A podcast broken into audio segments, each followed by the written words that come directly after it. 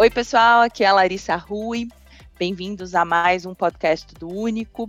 Eu sou uma das sócias que coordena a nossa prática de bancos e serviços financeiros, e esse podcast ele é muito especial. Além da gente falar do projeto de lei 5387, que trata das mudanças previstas para o mercado de câmbio no Brasil, a gente vai hoje apresentar aqui nesse canal o Pedro Heroles, nosso novo sócio da prática de bancos e serviços financeiros, que vem dividir comigo essa missão de acompanhar todas as mudanças que estão acontecendo no setor e assessorar os nossos clientes, nossos parceiros nesse, uh, nesse processo de transformação que a gente tem visto no sistema financeiro nacional. Então, Pedro, bem-vindo. É, vamos começar aqui falando de um dos temas que tem sido muito discutido nesse mercado, que tem um potencial de impacto relevante para o ano de 2021. E só para dar uma introdução, o projeto de lei 5387, ele trata especialmente de quatro aspectos relacionados ao mercado de câmbio e investimento estrangeiro primeiro deles é a base da legislação para o mercado de câmbio. O segundo é capital estrangeiro no país e capital brasileiro no exterior. O terceiro tema são as estatísticas macroeconômicas que o Banco Central usa para fazer cálculos, por exemplo, de balanço de pagamentos. E por último, ele altera e revoga alguns normativos mais antigos. Então, Pedro, queria começar te pedindo para comentar um pouco sobre o contexto da edição desse projeto de lei, como ele foi imaginado e por que, que ele surge nesse momento. Obrigado pela apresentação, Larissa. Um prazer estar aqui nesse podcast com você. Bom, é, é, dando aqui um panorama geral do projeto de lei, o projeto de lei ele foi encaminhado à presidência da República pelo ministro Paulo Guedes e pelo presidente do Banco Central, Roberto Campos Neto, no final de 2019, com uma intenção clara de modernizar e abrir o mercado de câmbio no Brasil. É, e aqui fazendo um pouco de, do, do contexto histórico é, da nossa legislação cambial, a nossa legislação cambial ela vem, vem sendo formatada desde é, da década de 20, pelo menos, do século passado, qual a gente tem um decreto, por, por exemplo, que fala do jogo é, sobre o câmbio. E a partir daí, a gente tem ainda em vigor uma série de é, decretos que remontam, por exemplo, da década é, de 30 e também da década de é, 60, que foram emitidos em um contexto bastante diferente do contexto que nós vivemos hoje.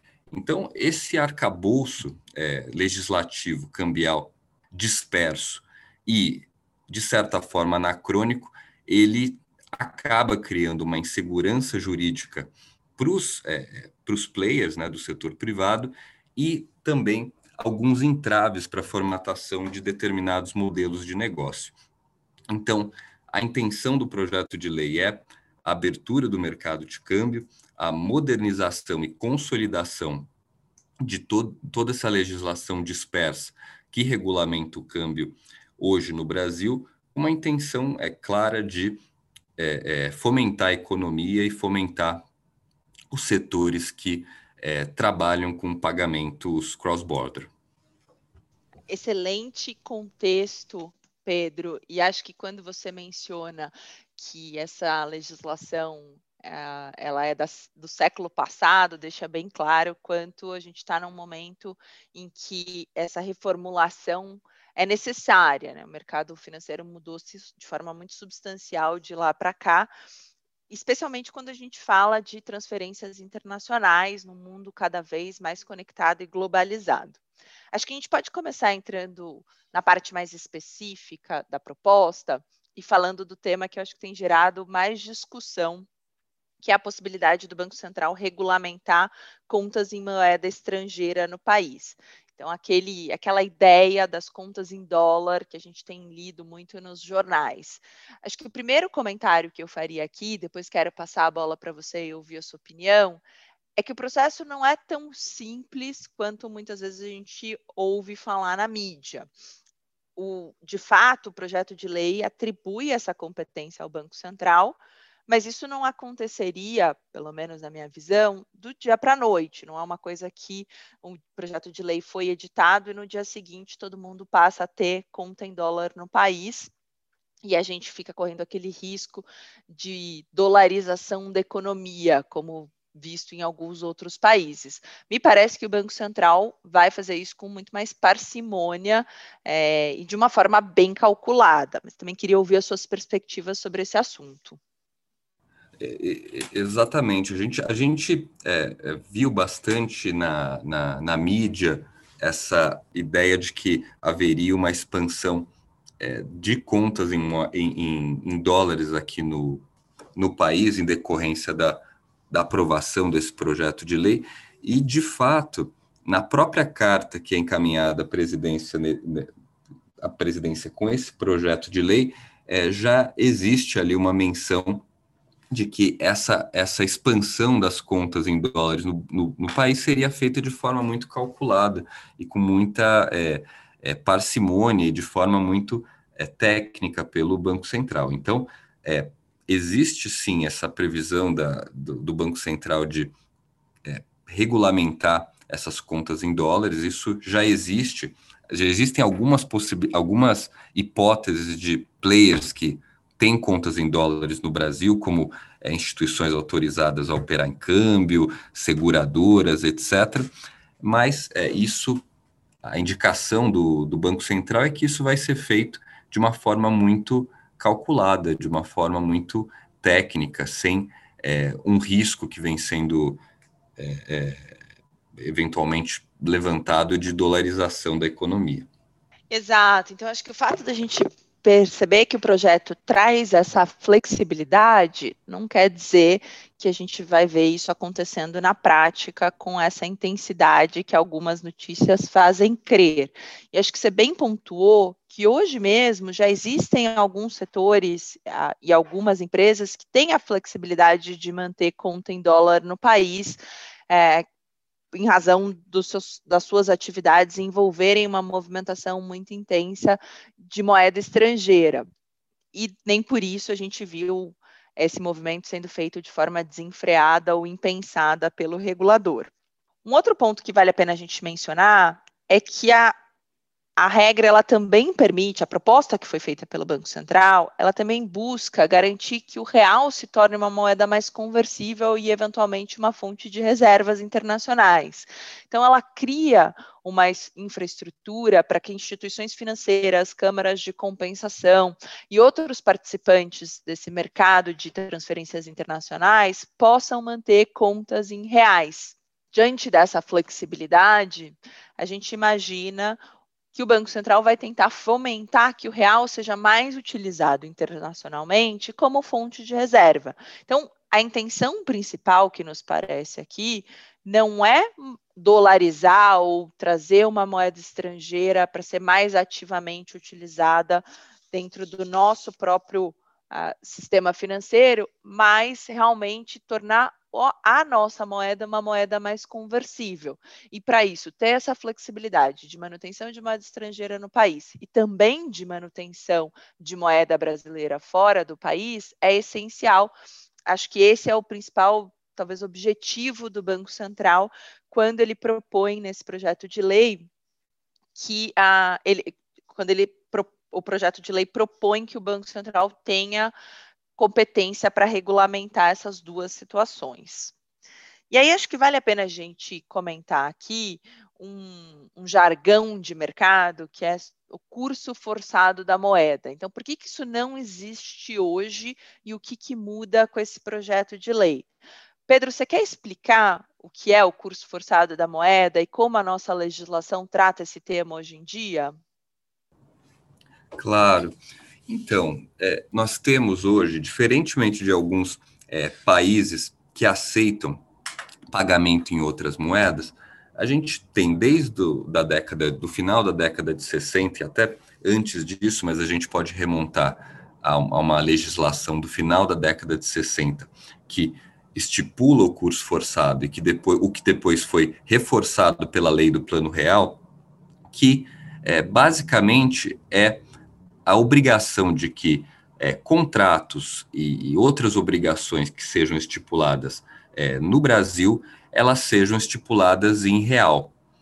É, a gente tem já algumas exceções hoje a, esse, a essa regra do curso forçado, por exemplo, em transações do comércio internacional, é, operações de câmbio, mas é, a regra é que as é, operações do Brasil elas têm que ser estipuladas em real. O, o, o projeto de lei ele traz uma flexibilidade com relação a, a curso forçado, no sentido de a gente ter ali uma, uma, uma, previsão de que o Conselho Monetário Nacional ele vai poder é, prever numa regulamentação específica hipóteses em que o curso forçado ele vai ser excepcionado.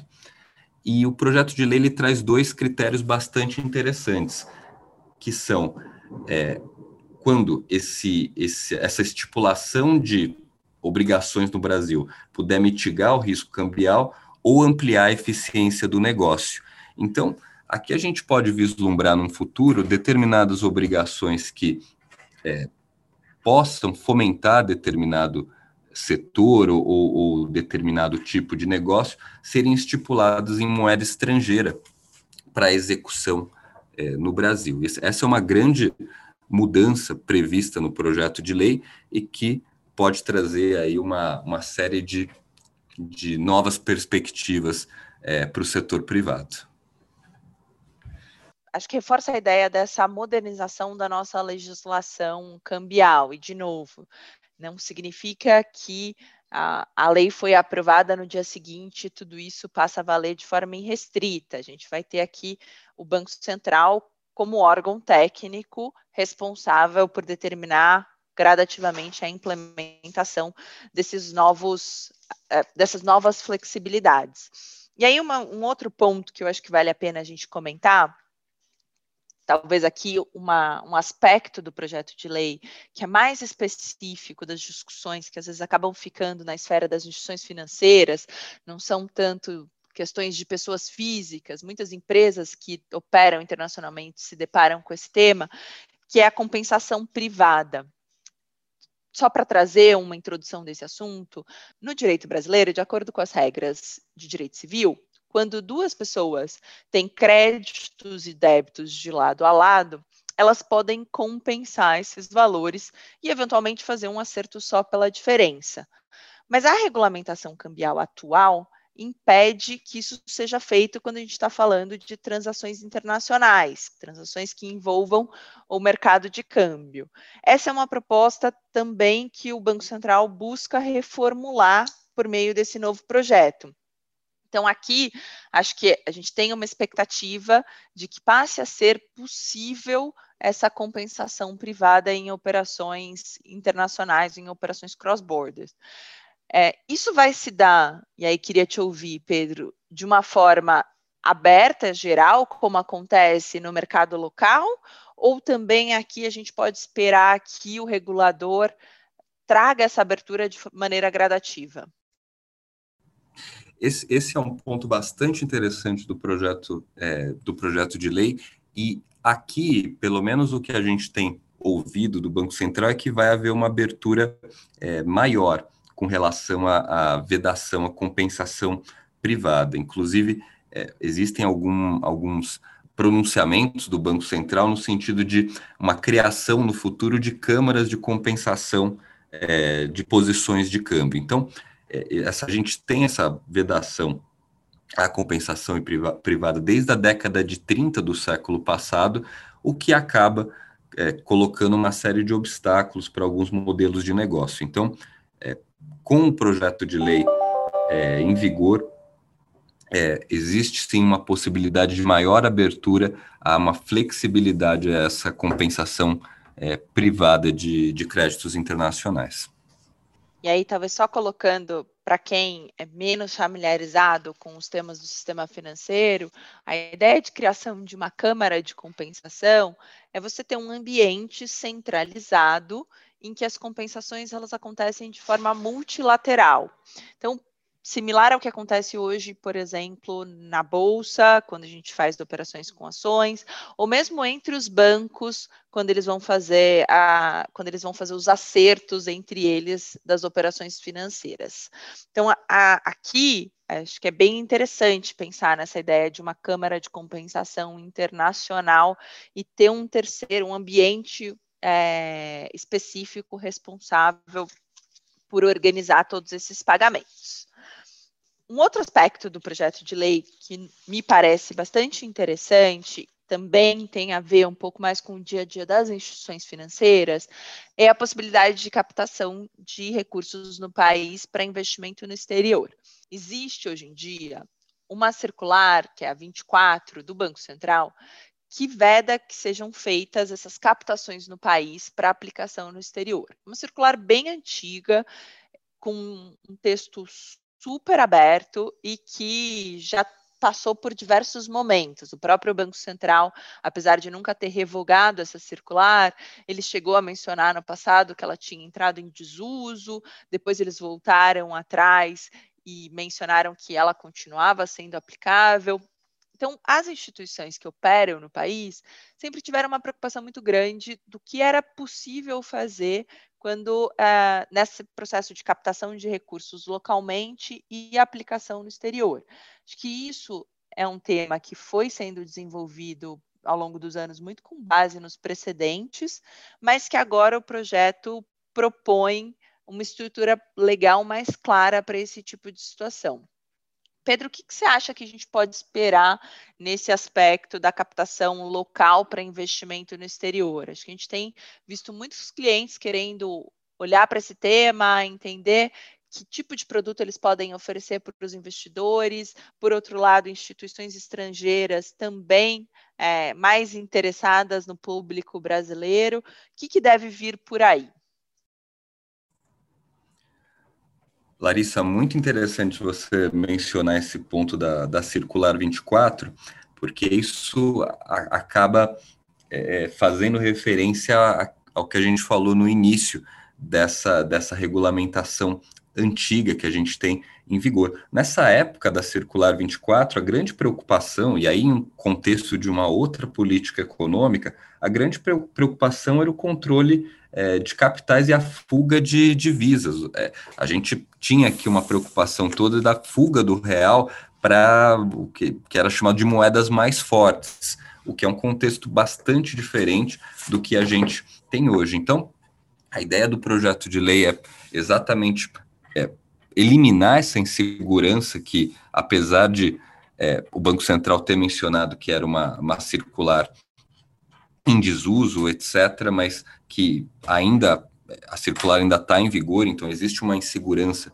para as instituições financeiras captarem recursos no país para investimento fora, isso vai possibilitar uma abertura para uma série de produtos a serem oferecidos fora do país e a via inversa também, uma captação por instituições financeiras é, fora para aplicação é, no país. Aqui coloca, obviamente, um, um desafio regulatório, um desafio é, prudencial para o Banco Central, mas com uma abertura aqui para novas possibilidades é, para instituições é, financeiras, para diversificação de risco e expansão de, de investimentos de clientes para fora do país.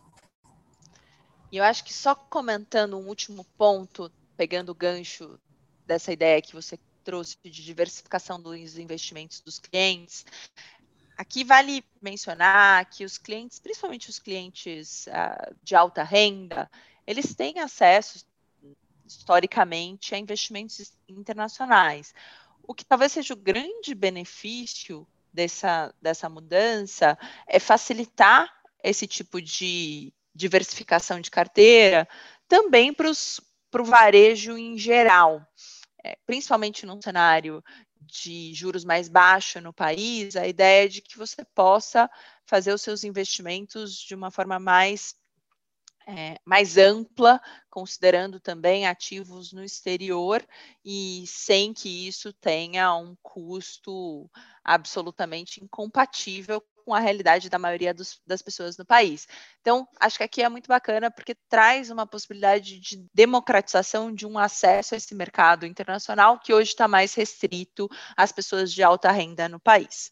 E aí acho que a gente está falando de novas alternativas para as instituições que já estão operando no mercado de câmbio. O projeto de lei ele traz também uma possibilidade de que novas instituições venham a operar nesse mercado. Quando a gente avalia a estrutura que o projeto estabelece para a operação no mercado de câmbio, nos parece, eu acho que o Banco Central ratificou essa visão em alguns pronunciamentos, que haveria espaço para a criação de novas instituições, eventualmente instituições mais simples, é, focadas em operações no mercado de câmbio, a possibilidade de uma fintech de câmbio. Acho que ficamos todos muito animados com essas perspectivas e com a ideia de trazer mais competição para esse mercado. Acho é senso comum que quando você traz, tem um mercado mais competitivo, você fomenta a inovação, você fomenta a eficiência, eventualmente isso reflete em custo dessas transações, e acho que custo, principalmente quando a gente olha para transações de menor valor, é certamente um dos aspectos mais relevantes que o Banco Central tem considerado na hora de pensar esse novo marco legal. Pedro, será que a gente vai mesmo ver a atuação de novos players aqui? Vamos ter esse modelo de fintech de câmbio agora? Olha, tudo indica que sim, Larissa. Essa intenção é declarada do, do Banco Central. Hoje, basicamente, uma grande parte dos, dos players que fazem câmbio no país ou são bancos com carteira de câmbio ou corretoras de câmbio. Então, a intenção do Banco Central declarada é um fomento a essas novas entidades. E, além dessa expansão de instituições autorizadas a operar no câmbio, o projeto de lei também abre uma possibilidade para atuação no Brasil de um modelo de negócio que já existe fora, que são as plataformas de câmbio é, peer-to-peer. -peer. A gente tem uma previsão no projeto de lei que permite que, até o limite de mil dólares, pessoas físicas possam fazer de uma forma não eventual, não profissional, é, essas remessas é, é, em moeda estrangeira. Então, essas operações de câmbio, sem passar por uma instituição autorizada, também vão ser uma possibilidade, é, assim que o, o, projeto de lei estiver em vigor e conforme a regulamentação do Banco Central, o que vai implicar uma potencial diminuição de custos em é, remessas de menor valor essa realmente é uma perspectiva muito bacana e acho que estamos ansiosos para ver o mercado de câmbio se tornando mais competitivo e mais acessível.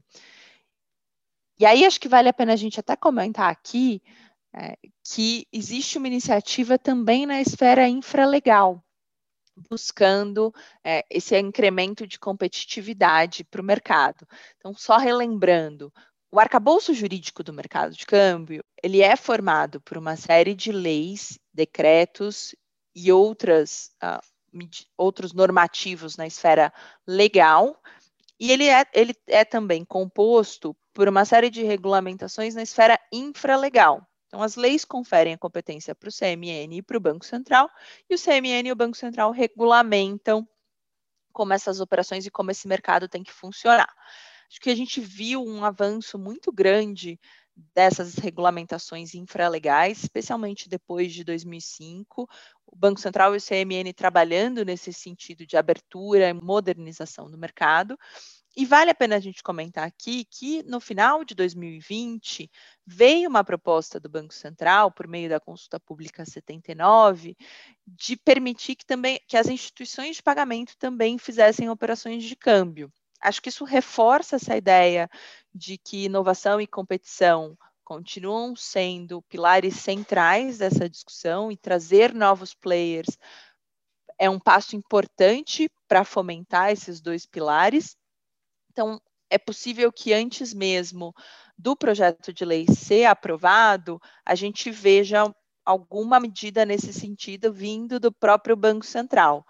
Pedro, algum ponto aqui para a gente mencionar da consulta pública 79, mais relacionado com os temas que a gente já discutiu? Sim, o, o, acho que o, a consulta pública 79 talvez um dos pontos mais importantes é a abertura para que instituições de pagamento autorizadas possam operar no mercado de câmbio.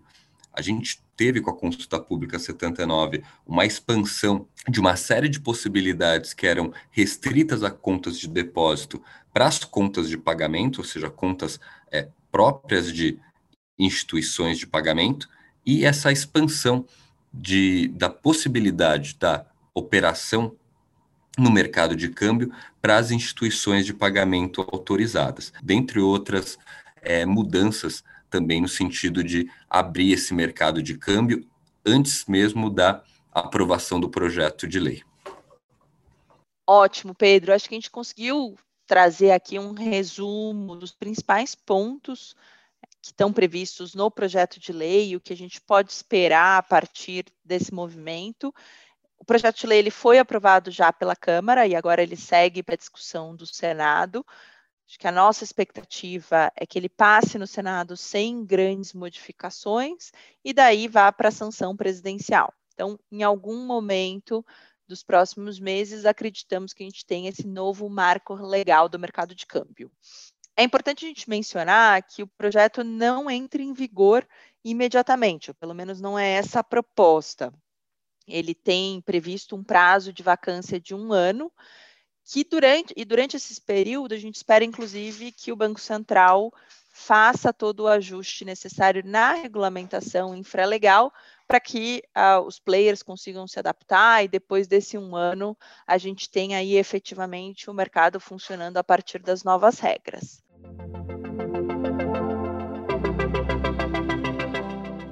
Pessoal, obrigada a todos vocês que nos ouviram hoje. Esse podcast, ele faz parte de uma série de materiais que a gente vai produzir sobre esse assunto. Então, muito em breve, teremos um webinar com um representante do Banco Central também para falar sobre a perspectiva do regulador, as expectativas e as possibilidades que se abrem a partir da edição do projeto de lei. Nós vamos também produzir uma série de artigos para o nosso portal de notícias, o Único, explorando de forma mais detalhada cada um dos temas que a gente abordou hoje. Queria convidar vocês para acessarem o nosso portal e também acompanharem esses novos conteúdos. O Único, ele está disponível no matosfilho.com.br barra único. E também para acompanhar as nossas redes sociais, a gente vai divulgar por lá essas outras iniciativas, os artigos que forem produzidos e, eventualmente, outros canais para que a gente possa comentar esse que vai ser possivelmente um dos principais, uma das principais mudanças legais do sistema financeiro para esse ano de 2021. Então, com isso, queria agradecer a todos e nos vemos no próximo.